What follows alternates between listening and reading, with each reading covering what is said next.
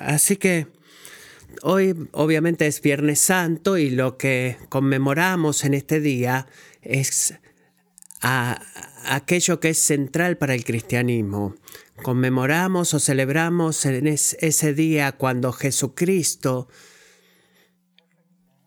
el hombre perfecto y el santo Dios, fue crucificado. Y este acto, esta crucifixión, fue, simultáneamente la más eh, la obra más amorosa y, y, fue grandiosa porque los hombres creados, pecadores, fueron juzgados y ejecutados y su juicio fue eh, llevado a cabo en un Dios santo y es un acto de amor más grande porque fue planeado por Dios, ordenado por Dios e iniciado por Dios y ejecutado por Dios para nuestro beneficio, para que nosotros podamos tener redención. Necesitamos saber una cosa, que Jesús, la vida de Jesús no fue tomada de Él, la vida de Jesús en ese día en la cruz no fue tomada de Él, sino que Él dio su vida ese día en esa cruz. Él la derramó voluntariamente por su profundo amor por nosotros. El título de este mensaje que voy a predicar en esta noche está tomado de Juan 19, versículo 30. De acuerdo al Evangelio de Juan, estas fueron las últimas palabras que Jesús proclamó o exclamó antes de dar su espíritu. Palabras muy conocidas, a menudo recitadas en este día. Tres palabras. Consumado es. En español son dos palabras, consumado es.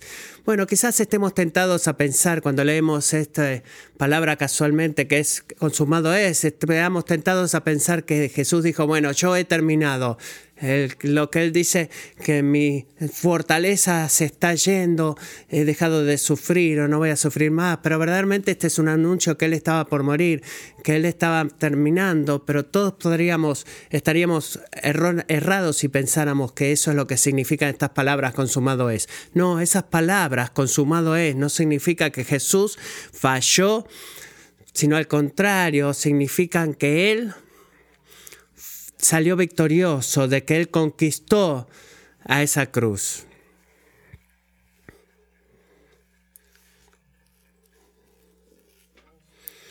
Charles Spurgeon hablando de esas tres palabras, consumado es, dice lo siguiente, dice,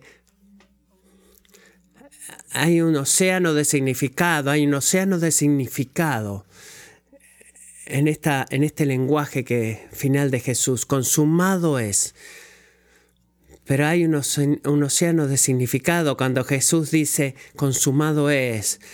La palabra original en griego para esta frase consumado es es una sola palabra. Tetelestai.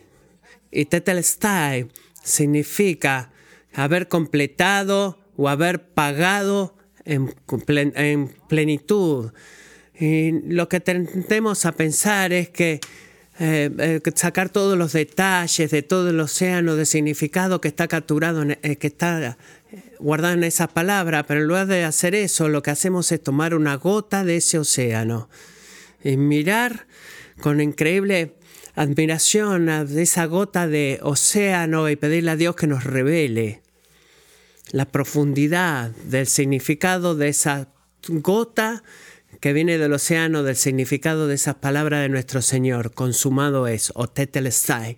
Amigos, cuando Jesús, Jesús dice tetelestai, es, consumado es, no está diciendo que Él ha fallado, sino lo que Él dice es que todo, toda la obra que el Padre lo envió a cumplir acá en la tierra, ahora estaba completado, había sido completado. Y esta es nuestra gota de ese océano de significado al cual vamos a estar analizando esta noche. Tetelestai, pagado completamente, significa que Jesús completó la obra de propiciación, de perpetuar eh, o sacar la ira de Dios de nosotros. Significa que lo que hizo es satisfacer la ira de Dios, este, absorbió la ira de Dios, pacificó la ira de Dios que estaba en contra de nuestro pecado y que ardía hacia nuestros pecados. Y Él hizo eso enterrando nuestra culpa, teniendo nuestra nuestro castigo, tomando nuestro castigo y pagando la pena completa por nuestro pecado. Tetelestai, pagado en su totalidad. El mensaje que vamos, el pasaje que vamos a ver esta noche, si tienen la Biblia, háblanla por favor en Romanos capítulo 3. Vamos a mirar los versículos 22, la última parte del versículo 22 hasta el versículo 25. En Romanos capítulo 3. Leamos juntos. Porque no hay distinción, por cuanto todos pecaron y no alcanzan la gloria de Dios. Todos son justificados gratuitamente por su gracia por medio de la redención que es en Cristo Jesús, a quien Dios exhibió públicamente como propiciación por su sangre a través de la fe.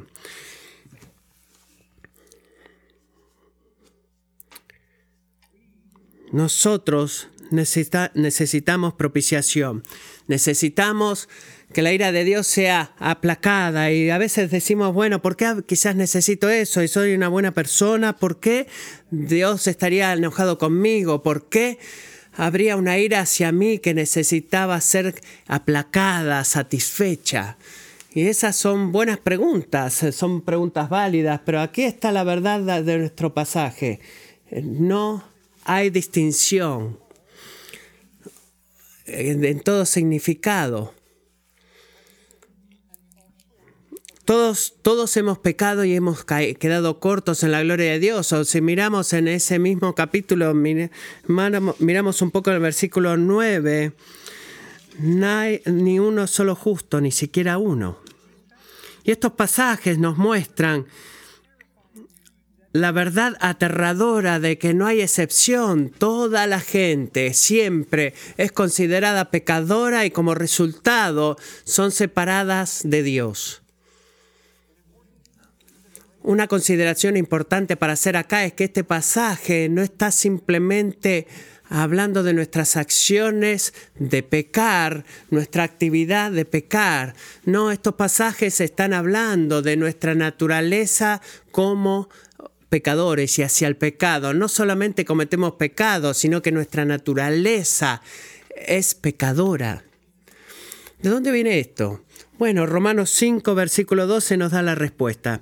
Por tanto, tal como el pecado entró en el mundo por medio de un hombre, Adán, y por medio del pecado la muerte, así también la muerte se extendió a todos los hombres, porque todos pecaron. Nosotros somos herederos de esa naturaleza pecaminosa. Una forma mejor de decirla es que nuestra naturaleza pecaminosa fue imputada a nosotros. La verdad es que todos somos pecadores por naturaleza. No estamos básicamente, no somos básicamente buenas personas que tenemos algunos errores y, nos mandamos algunas macanas. De acuerdo a la palabra de Dios, todos somos pecadores. Nuestros corazones, de acuerdo a Jeremías 17, están son desesperadamente malvados y engañosos. Así que si, si tu percepción de ti mismo es que tú eres eh, genera más que nada una buena persona, de que Dios debería aceptarte porque eres una buena persona, sabe esto, que tú no tienes la perspectiva de tú mismo que, no tienes la perspectiva de ti mismo que la Biblia nos muestra.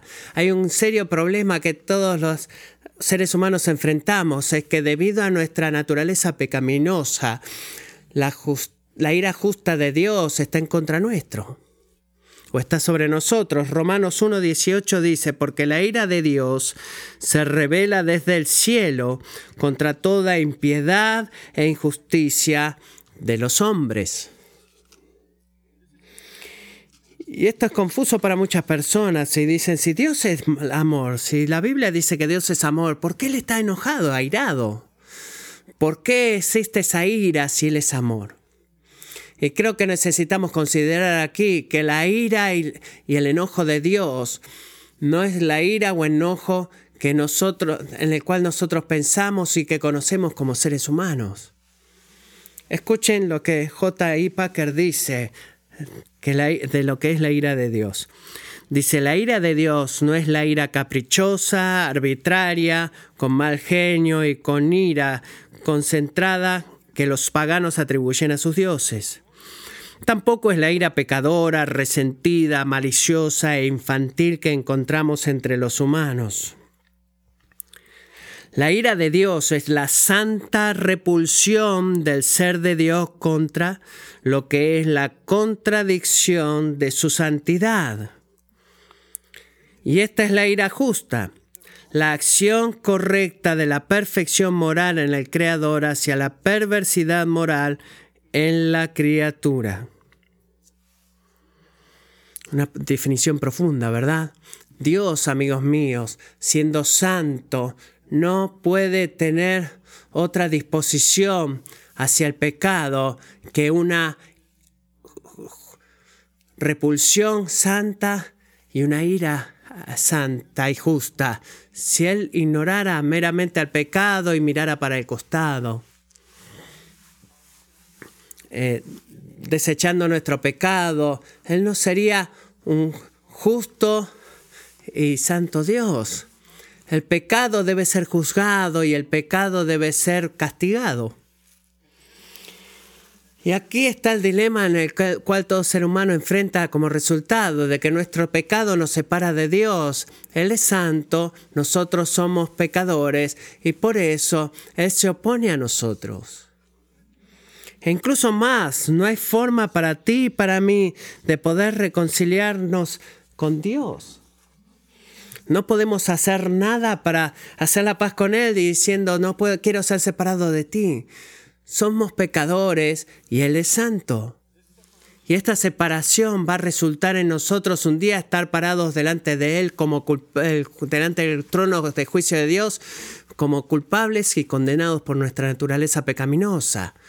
Solo si nuestros pecados son redimidos, que significa un sacrificio aceptable que pague por nuestro pecado, o solo si nuestro pecado es redimido este, con la ira de Dios hacia nosotros, siendo saciada, absorbida y siendo reconciliados con Dios y podríamos ser aceptados así por Dios y adoptados por Él. Así que necesitamos propiciación, necesitamos la ira justa de Dios ser satisfecha a favor nuestro. Sí, sí, cada uno de nosotros lo necesitamos. Sin su ira aplacada, vamos a permanecer en oposición a Él, separados de Él, enemigos del más santo Dios y culpables por toda la eternidad. Ese es nuestro dilema. Nuestro pasaje en esta mañana, en esta tarde, perdón, revela buenas noticias. Y esa es de que Jesús es nuestra propiciación. Jesús es aquel que satisfizo la ira de Dios en nuestro favor. Así que miren conmigo de vuelta en Romanos capítulo 13. Ya hemos visto versículo 22, porque no hay distinción, todos hemos pecado y caídos delante de la gloria de Dios. Eso es lo que somos como seres humanos. Pero miren lo que dice el versículo 24. Y entonces, ¿qué? Todos son justificados gratuitamente por su gracia. Nosotros somos justificados Ahora, la justificación es un término legal. Justificación es un acto legal de parte de Dios en el cual Él hace dos cosas. Primero, Él busca nuestro pecado y los, olvida de, en base a la justicia de Jesucristo y nos declara, número dos, nos declara justos a su vista. Y es algo impensable y debemos decir, bueno, ¿qué, qué pasó? Versículo 23, ¿cómo pasamos del versículo 23 que dice que todos somos pecadores, que hemos, no alcanzamos la gloria de Dios? Parados delante de tu juicio recto. Y el versículo 24 dice, y hemos sido justificados gratuitamente, nuestro pecado perdonado gratuitamente y ser declarado justo. ¿Cómo pasamos del versículo 23 al 24 instantáneamente? Y la respuesta está ahí en el versículo 24, la segunda parte del verso 24. ¿Cómo llegamos ahí? A, a, través de la redención que es en Cristo Jesús, a quien Dios exhibió públicamente como propiciación por su sangre. Amigos, pasamos de ser personas juzgadas a ser declarados justos porque Jesús en la cruz satisfizo la ira de Dios eh, a nuestro favor y debemos estar acá, claros acá. Jesús no solamente está poniendo un escudo a la ira de Dios, Él no ha reflejado la ira de Dios hacia otro lado, sino que la absorbió y la recibió completamente a nuestro favor. nuestro favor. La ira de Dios fue derramada completamente en Jesucristo en la cruz y Él absorbió y recibió esa ira. ¿Cómo hizo eso? Miren versículo 24 otra vez. Por su sangre. Por medio de su sangre, Él se convirtió en el sacrificio perfecto para nosotros. Él tomó el castigo que la ira de Dios requería de nosotros en sí mismo y pagó la pena por nosotros, derramando su sangre por nosotros, sin la cual no podía haber perdón de pecados. Amigos, Jesús padeció una muerte sustitutiva por ti y por mí. Hebreos 9:12 dice lo siguiente, Él entró una vez para siempre al lugar santísimo. Esta es una referencia al sumo sacerdote de Israel cuando hacía una ofrenda a favor del pueblo. Él entró una vez, él, Jesús entró una vez para siempre al lugar santísimo, no por la, por la sangre de toros y carneros, sino por su propia sangre. Eso está asegurando una redención eterna. Jesús se convirtió en el sacrificio eterno y perfecto por ti y por mí, por el derramamiento de su sangre en esa cruz, que el pago por nuestro pecado hizo que se aplacara la ira de Dios hacia nosotros. Y esta es la cosa que verdaderamente me, vuela la cabeza. Si miramos el final del versículo 24 que habla de Jesucristo, entonces el versículo 25 empieza así, a quien Dios exhibió públicamente como propiciación, perdón, por su sangre. ¿Te puedes imaginar, iglesia, que en el mismo tiempo en el cual la ira justa eh, de Dios que ardía sobre nosotros, Él también nos amó? Y nos amó tanto que Él comenzó nuestra redención poniendo a Jesús como nuestra propiciación para aplacar su ira y para que se convierta en el sacrificio perfecto para nuestro, por nuestros pecados a través de su sangre. Aquel que estaba contra nosotros es aquel que comenzó y completó nuestra redención. John Murray lo dice así. Dice John Murray, God, eh, Dios amó de tal manera a los objetos de su ira, que somos nosotros, tanto que entregó a su propio Hijo con el fin de que en Él, por su sangre, hiciera provisión para la eliminación de su ira. Oh, que Dios nos ayude a entender el significado de esa palabra, de que el Dios que estaba contra nosotros simultáneamente nos amó tanto que dio a su Hijo como propiciación por nuestro pecado y quitar su ira de nosotros. Esta es la cosa, iglesia. Esta justificación que Romanos 3, versículo 24 habla, de la cual el Romanos 3, 24 habla, esta, este Dios activo, el cual busca perdonar nuestro pecado en la justicia de Cristo que pertenece a nosotros. Esa justificación no es espontáneamente imputada sobre cada bebé que nace. Existe una respuesta requerida aquí, vemos eso en el Romanos 3, versículo 25, cuando dice, que debe ser recibida a través de la fe. Tú y yo nunca vamos a ser lo suficientemente buenos, perdón, para ser declarados justos por Dios. La única forma es a través de la redención que se encuentra en Cristo, recibida por fe. Así que la pregunta es, ¿cómo recibimos esta redención de Cristo por fe? Eh, eh, si Matthew hubiera estado acá, hubiera partido este sermón en dos y lo terminaría la semana que viene, pero yo no tengo esa oportunidad. Hay tanto, tanto más que decir acá, pero amigos, aquí es como nosotros recibimos por fe. Eh, al reconocer, comenzando reconociendo que nosotros somos pecadores que somos apartados y separados de Dios porque Él es santo y nosotros no lo somos. Y entonces al mirar a Jesús y su obra en la cruz como la única forma de poder ser justificados, de ser declarados justos y recibir redención de creer que la el único camino hacia la paz con Dios es a través de Jesucristo. Y luego humildemente pidiéndole que perdone nuestros pecados a Dios. Pidiéndole a Dios que perdone nuestros pecados y que nos dé esta redención que Él hizo posible en la cruz a través de su Hijo Jesucristo. Cuando hacemos eso, nos alejamos de nuestro pecado y seguimos a Jesús. Reorientamos nuestra vida para seguir a Jesús, para atesorarlo, para buscarlo sobre todas las cosas, para desearlo sobre todos los otros deseos y pasiones y amores. Recibimos esto por fe y lo creemos, creemos en la obra que Jesús hizo por nosotros. Amigos, en esa cruz, antes de que Jesús entregara su espíritu, él ah, proclamó la palabra tetelestai, pagado por completo, consumado es.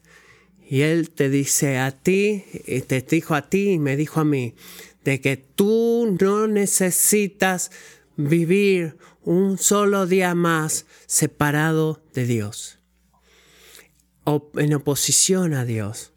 Él estaba diciendo, he aplacado completamente la ira de Dios hacia tu pecado, derramando mi propia sangre por ti. He pagado por completo el precio por tu redención para rescatarte de Dios. Ahora, recíbela por fe, creyendo en lo que Cristo hizo en ese día en la cruz por ti, de que eso es suficiente y es el único camino a Dios. Y si hacemos eso, y si Dios en su gracia nos da el don de la redención, este es el resultado. Romanos 5, versículo 1 dice, por tanto, habiendo sido justificados por la fe, el mismo lenguaje, mismo lenguaje de la fe, tenemos paz para con Dios por medio de nuestro Señor Jesucristo. ¿Puedes ver la diferencia? La ira de Dios contra nosotros y paz con Dios. Dios contra nosotros, paz con Dios. Así que cuando somos justificados y cuando recibimos eso por fe, oh amigos, vivimos en paz con Dios. Si tú estás aquí esta noche y tú sabes, conoces esta paz con Dios, Dale gracias por eso. Oro que tú seas frescamente eh, puesto en cuenta y eh, maravillado por el precio que Cristo, Jesucristo, pagó en esa cruz para redimir tu vida. Y oro de que tú le atesores a Él como resultado más, más y más. Y que tú le ames más, más y más. Si tú estás aquí esta noche, entonces, y tú no conoces esta paz con Dios, solo tú lo sabes. Solo tú lo sabrás si habrá verdaderamente paz entre tú y Dios. Si tú has probado esta justificación poniendo tu fe en Jesucristo y su, y su obra, perdón. Si tú no tienes esa paz, amigo, está, está disponible para ti. Por favor, habla conmigo o con otro amigo cristiano acerca de esto. Dios está ansioso de darse a conocer a ti. Su sangre fue derramada en la cruz por ti. Él pagó el precio en su totalidad. Tetelestai. No te demores en venir a Dios para recibir salvación de Él. Iglesia, esta es una gota, esta es una gota de lo que ha sucedido en la cruz, en un océano de significado. Si, hablamos de, si habláramos de todo lo que dijo Jesús, nunca nos iríamos a la casa. Y oro que Dios sea glorificado en medio de nosotros mientras celebramos su victoria en la cruz por nosotros. Y que Él nos haga entender la obra profunda que ha hecho por nosotros para tener paz con Él. Que así sea. Amén. Ven, pasa al frente mientras oro por nosotros. Señor, no, no tenemos palabras para darte gracias por la obra que tú has hecho por nosotros. Gracias Señor que podemos celebrar tu victoria en la cruz esta noche. Gracias que no tenemos que, eh, que irnos a casa tristes, eh, que tú fuiste crucificado, sino que podemos regocijarnos. Gracias que podemos regocijarnos porque sabemos que has conquistado nuestro pecado en esa cruz. Tú aplacaste la ira de Dios hacia nosotros. Tú nos has justificado y tú has establecido paz entre nosotros y el Padre. No más separación, sino paz. Señor, y te damos gracias por eso. Que esa sea esta noche, esta semana y las semanas y los meses por venir. El pensamiento que sea pronto para venir a nuestras mentes.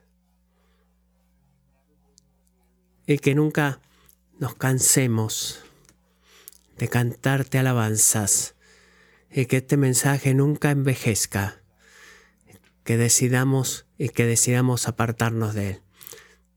Te amamos Señor. Amén.